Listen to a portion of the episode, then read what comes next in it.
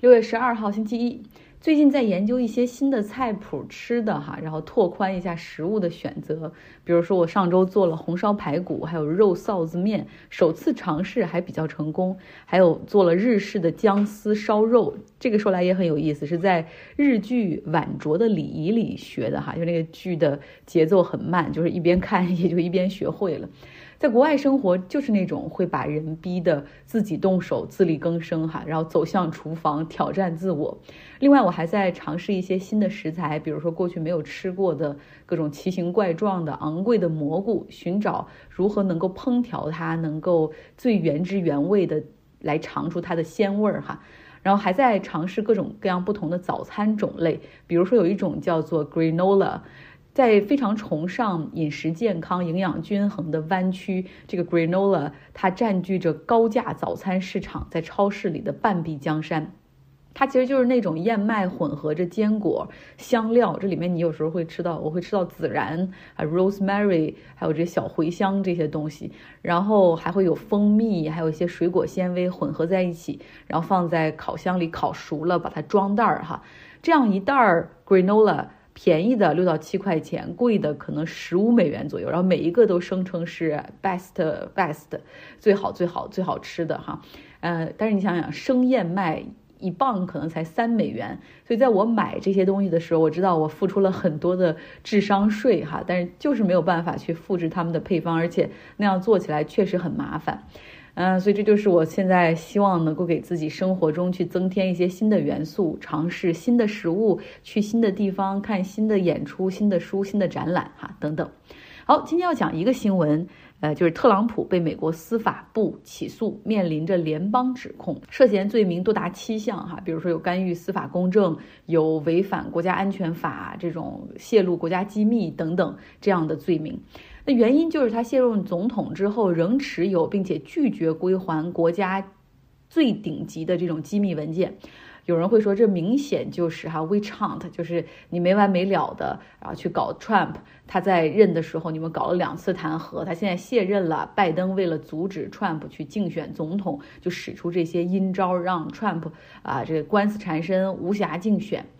这样的判断哈，我只能说是基于非常少的信息，然后并且非常快速的给出了一个理解哈，就颇有阴谋论的意味儿。呃，一相当于是你看了一句话的新闻，一个标题，然后得出了一个结论。那今天在节目里，我们就要 take a closer look，就是再近一近的看一看这个案件到底是怎么回事儿。首先，美国联邦调查局 FBI，它在 Mar-a-Lago。特朗普在佛罗里达州海湖庄园里面发现机密文件的这些事情，实际上是发生在去年八月份。感叹时间可以过得这么快吗？一转眼都快一年了哈。那为什么时隔十个月的时间，由美国司法部决定提起诉讼？简单的来说，事情发生之后，FBI 他们这个内部出内部哈整理了各种各样的报告证据，包括对这些高度机密文件进行了审核，那发现。特朗普他们对这些高度机密文件的保管不妥的情况，情节非常的严重，包括他拒绝交出这些文件的情节也非常的恶劣哈。那司法部长实际上在去年十一月份的时候任命了一个 special counsel，叫 Jack Smith，一个特别的独立的检察官来调查这个事情。一般这种 special counsel 的这种独立调查，他们是不没有必要向司法部长进行一个汇报的哈，就是。比如说以前的这种水门事件的这种 special counsel 的调查，再比如说克林顿那种白水门的这种调查，其实都是 special counsel 哈的任命。那任命的这个 special counsel 独立调查员是一个今年五十四岁、经验非常老道的检察官，他曾经调查过很多的案件哈，然后把坏人绳之以法啊，把这种涉嫌犯罪的人最后定罪。他也弄过很多政客贪腐，包括国际犯罪案件的这种调查和定罪啊，非常的公正、铁面无私。他独立调查的开展，哈是基于现在的这些证据，包括进一步的对 FBI 当时进入海湖庄园的那些探员，以及特朗普当时在海湖庄园的雇员进行深度的采访问话，最终拼凑出案件的全貌。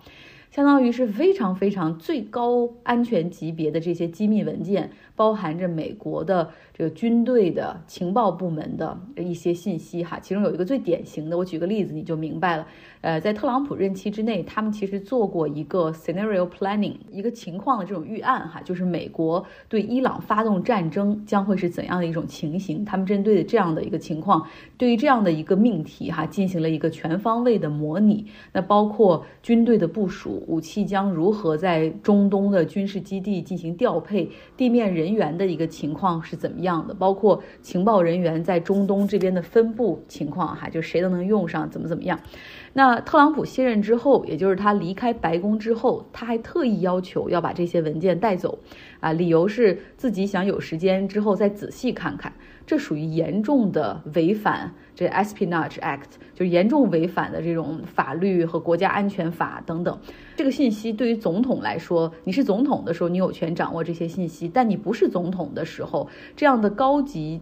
极端保密的这种情报信息不应该再对他和他的圈子，也就是他的幕僚所掌握。举个例子，大家就懂了。如果你是这个公司的 CEO 哈，没问题，你在任期间公司的营收、数据库啊、代码、核心信息你都可以看得到。但是你离职之后，你不可能在离开办公室之前拷贝一份儿，说带走回家深入研究。所以这个是明显、非常非常明显的违反法律的做法。等于说，特朗普非常规性的把这些极端保密的这种机密文件从白宫装箱带到了佛罗里达州的 Mar-a-Lago，他的海湖庄园。那海湖庄园是一个。俱乐部哈，高尔夫球俱乐部，然后是一个盈利性质的，承接各种各样的会员活动啊，你包括他们这些人打高尔夫球的这种会员活动啊，各种各样的给钱就可以办的这种大型的晚宴，甚至婚礼哈，甚至一些商业活动，进出的人员非常的繁杂。呃，然后之前我在节目中说，特朗普把这些机密文件哈锁到他的这种储藏室里，或者扔到地下室里，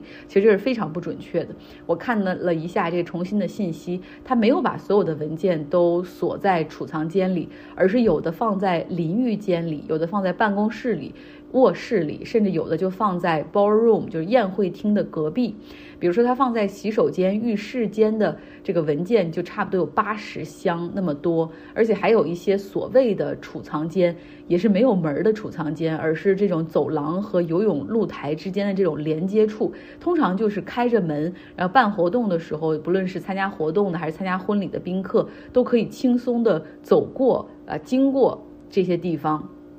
那有一些高级的机密文件是发现在特朗普的卧室里哈，因为他说自己想再看看。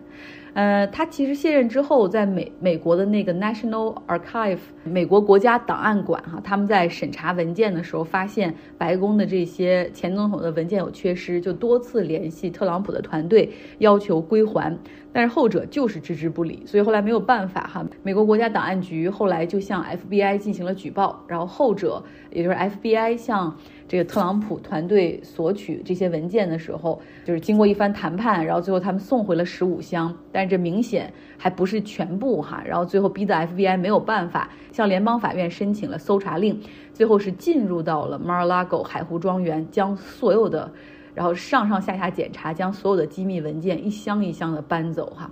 呃，其实去年夏天这个事情发生之后，前总统特朗普哈 mishandle 就是处理这些高度机密文件不当的这个事情发生之后，FBI 也对其他的这种。曾经有高度机密权力的这种政客进行了一个 scrutiny，就是一个检查，发现拜登在做副总统的时候，他也有把机密文件带回家，然后遗忘到他老家，也就是 Delaware 的那个老宅之中。然后这个一经沟通，拜登团队马上就把这些文件送回。还有就是前副总统特朗普时期的这个麦克彭斯，他也有这样的情况哈啊，但是都是一发现就马上配合送回。呃，不论是论这个机密文件的级别，以及这种拒绝归还的一个恶劣性，都没有特朗普那么严重。不过呢，出于公平起见，美国司法部还是也任命了一个 special counsel，一个特别检察官，去对拜登 mishandle 这些啊机密文件的事情也进行独立调查。那目前这个调查还在进行之中。那我们再回到特朗普的案件中来说，当美国司法部决定对他发起起诉，啊，我们之前说过，这个根据联邦法律，要想对谁进行刑事起诉的话，需要一个大陪审团投票的过程。这个是在佛罗里达州的一个大陪审团投票通过了哈，然后通过可以对他进行刑事起诉。但事实上，整个事情的保密性做得非常的好，就是媒体们完全没有得到任何消息，直到特朗普他在自己的社交媒体上发布他收到了。起诉书，他的这个社交媒体就是他集团自己搞的哈，叫 Truth Social，就真相社交，上面不知道有多少人是认为他认为的是真相哈，别人看起来都都不知道是什么，然后他在上面就大骂特骂，说腐败的拜登政府居然通知我的律师团队说我又被起诉了，然后特朗普说他是他说他是无辜的哈，I'm an innocent man，哎，然后又会说到这是这个拜登他们企图阻止他，不止拜登，还有一个更邪恶的 Deep State 等等。他会在本周二下午三点的时候到指定的在迈阿密的联邦法院去接受传讯，这个就跟之前在纽约的那个法庭差不多哈，也就是在那儿这个控辩双方简单的说一下，然后法官会问一个 Trump 的情况，就是你最后你是 plead guilty or not guilty，他最后肯定会说是无罪哈，要做这种无罪的辩护。那在之后呢？法庭会留给控辩双方时间来准备材料，来找证人啊，然后这个耗时会是比较久的。我之前听到一个分析说，就很有可能到二零二四年美国总统大选结果出来之后，哈。这个都不会出，这个这个案件都不会审理结束。呃，如果特朗普假如说他还能够再次当选总统的话，那么很可能到他宣誓就职之后，这个案件还是没有审完。那到时候你可能会看到一个在任的总总统，然后去联邦法庭出庭辩护，这又会成为美国历史上的第一次哈。不过只要有 Trump 在，这个世界有多少个例外，有多少个第一次，我们恐怕也不会觉得太意外吧。这就是今天的节目，希望你有个愉快的周一。六月九号星期五，今天本来想偷懒不做了哈，就没想到出了个大新闻，就是前总统特朗普又被刑事起诉了。只不过这次起诉他的是美国的司法部，他将去的是联邦法院报道受审。上一次起诉他的是纽约的检察官，因为他涉嫌伪造商业记录。帮大家回忆一下，就是在。二零一六年总统选举的时候，他利用竞选资金，然后给自己之前的外遇对象封口费，并且利用他的私人律师来支付，然后之后他再通过自己的集团来每个月进行报销，掩盖这个丑闻。那特朗普之前是特意从佛罗里达飞到了纽约的曼哈顿的法庭报道，哈。快速出庭的时候，然后他觉得很无聊，反正最后只是为了说那一句 “not guilty” 哈，就是不认罪。当然，这个案件还需要进一步的审理以及出庭的这种审问等等。那这一次他再次遭到起诉，原因是他卸任总统之后，那些机密文件没有妥善保管，甚至就直接扔到了海湖庄园的地下室里，而且在联邦机构几次三番追索的情况下，他也拒绝配合。最终呢，去年。FBI 是向法庭申请了搜索令，然后去搜查了这个海湖庄园，才搬走了那些机密文件。可以说情节非常恶劣哈。那现在呢，美国司法部是向佛罗里达州的联邦法院提起了诉讼。之前我们讲过，在美国，呃，很多州也是这么规定的，就是州法律包括联邦法律都是这么规定，就是你要想对谁发起刑事指控的话。你不能因为刑事指控是比较严重的哈，要先走一个大陪审团投票的一个程序。大陪审团的这些人要听这个控方哈，那这一次是司法部，他们先来陈述自己的观点、证据，然后这些人进行投票，决定是否起诉。那在这个案件中，这些人投票认为可以决定起诉 Trump 哈，涉嫌七项罪名，其中包括干预司法公正、故意扣押国家机密等等。那上一次 Trump 被起诉，大家已经啊，当时觉得挺吃惊的。但是现在有了那一次的经历之后，再看这一次被起诉，也就见怪不怪了哈。毕竟还有好几个起诉在路上，比如说纽约州的一个这性侵的一个案件 （sexual harassment），然后另外纽约州还有一个税务伪造的案件，就他们这个集团怎么偷税啊，怎么钻这个空子。还有还有一个很强的一个非常 strong 的一个 case，是在乔治亚州的干预选举结果的这个案件，就二零二零年选举结果之出来之后，然后他一直是不认输嘛，然后总是让这个呃乔治亚州再去找票，再去找票，然后还给了不少这个暗示，应该如何去做等等，这中间。都是涉嫌违法的哈。那按照时间来看呢，实际上特朗普他已经宣布竞选总统了嘛，他未来的一段时间会有很多的 campaign。就这种跟选民互动的活动，到处拉票啊，然后在全美来进行。与此同时，他可能还要在几个法庭之间来回奔波哈。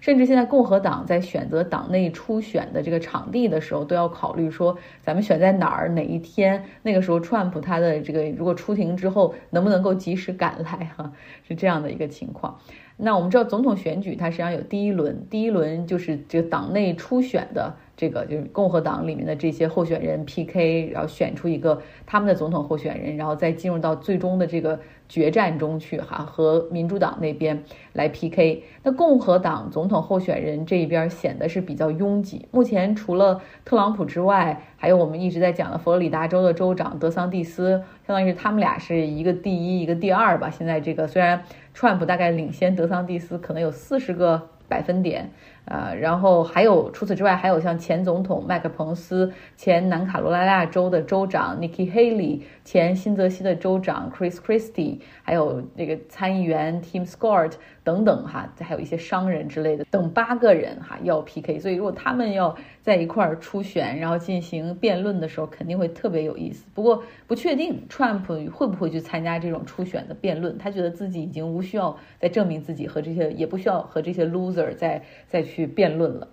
那么接下来呢，要给大家讲一个周五嘛，讲一个比较关注的话题，就是美国的治安到底怎么样？嗯，切身的哈，上周末去旧金山的日本城附近，当时路过了一家 Safeway，Safeway 就是在美国是那种专门食品超市、日用品的一个超市。呃，通常就是一层哈，然后他们在外面是有很大的停车场那种，然后停车场附近有的时候就会有流浪汉安营扎寨，啊，放上他们的帐篷或者他们的这种车，车里面装的都是呃他们的东西。然后那天路过的时候就听到了非常响的这种音乐啊，然后就在播放那种 hip hop 的音乐，就是那声音巨大无比，老远你就能觉得好吵，好吵，好吵，就是怎么能够受得了？然后我心想，难道是不是这些流浪汉 homeless 们在可能周末也也在开他们的派对哈？但是后来看了新闻才知道，这是 Safeway 这家公司专门放的一个移动安保装置。这个上面它是有这种太阳能板，这电是这么来的哈。然后上面呃顶上那个杆儿上面还装着巨大的扬声器，哎，好几个扬声器，然后还有超级的亮的灯光。啊，有的时候它还是自己可以移动的，还会追寻的这些人再去放，他们会用巨大的音乐声音和夜间超亮的灯光，呃，然后以这种办法去驱赶流浪汉，就让他们在这儿觉得你根本没有办法睡觉，根本没有办法在这儿待哈，就想走的这种感觉。那这一招确实管用，但是。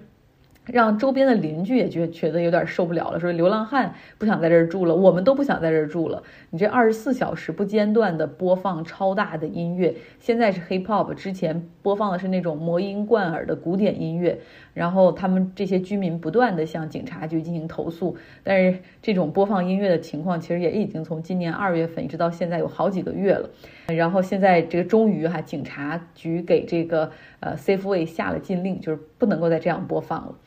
那为了驱赶流浪汉，又不发生正面的冲突，实际上有不少的地方或者零售商店都在采取用超大的音箱，然后播放超大音量的音乐这样的办法。比如说二十四小时营业的 Seven Eleven 那个便利店，他们会像德州那边他们会播放超级大音量的歌剧啊，然后加州这边的店主会播放超大声量的巴赫，然后就让这些人受不了。那流浪汉实际上，他们中间有很多，有一些是精神有些混乱的哈，他们可能住在店前或者住在附近的街道上，呃，就会有的时候会胡乱的拉尿，有的时候也会在言语和肢体上会有企图攻击顾客的一个倾向，所以这肯定会有流浪汉在他们周边，会影响他们的生意，而且可能有一些流浪汉还会就心生不满，会放火来进行发泄。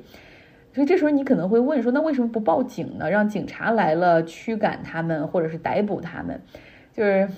这不太可能哈，因为这数量很大。有的流浪汉就是又无有没有伤害性的，他就是在旁边安营扎寨，你也不可能去拘捕他们，对吧？有美国的监狱是出了名的拥挤，你不可能因为这个去去给人定罪。而且 homeless 哈，就是你没有没有住，他没有住所，流浪已经很惨了。就是住在街道上是他们的权利，除非是侵占私人土地，否则他们如果住在路边或者桥下或者公园里，那是不能被驱赶的。那美国其实无家可归的人的数量实际上是在每年非常快速的在增加，不仅像旧金山、洛杉矶、纽约这样的地方，包括像有些你认为好像人挺少的地方，像休斯顿、凤凰城啊、西雅图这样的地方，其实都有很多的流浪汉就住在市中心。嗯，我可以说几乎所有美国的这种，几乎每一个州的这个至少就 capital。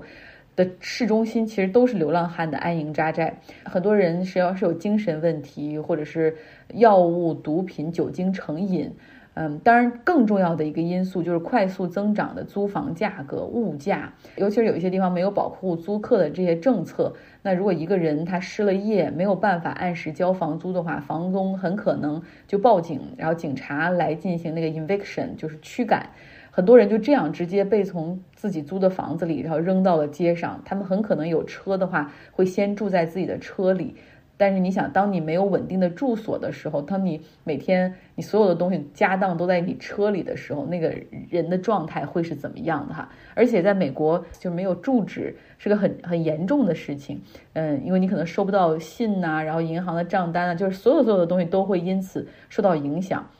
其实美国它很多城市，包括 Berkeley，很多所有城市它其实都有提供这个临时给 homeless 住的这种收容所 shelter。但是这个 shelter 有 shelter 的问题，它是可以晚上让他们来免费住，但是白天必须走人，而且他的行李是不给寄存的，因为他也防止就是说这些流浪汉就真的把这儿当成家，所以很多地方都是要求晚晚上七点 check in，晚早上七点 check out 这样。所以你要这些人要周而复始的搬运自己那点家当那点行李，所以有些人后来就干脆哈就弄个帐篷住在公园里，住在桥下或者超市的停车场里或者地铁附近，因为这样的地方可能还会有洗手间可以用。这已经成为了非常严重的社会问题、经济问题，但是又好像无解。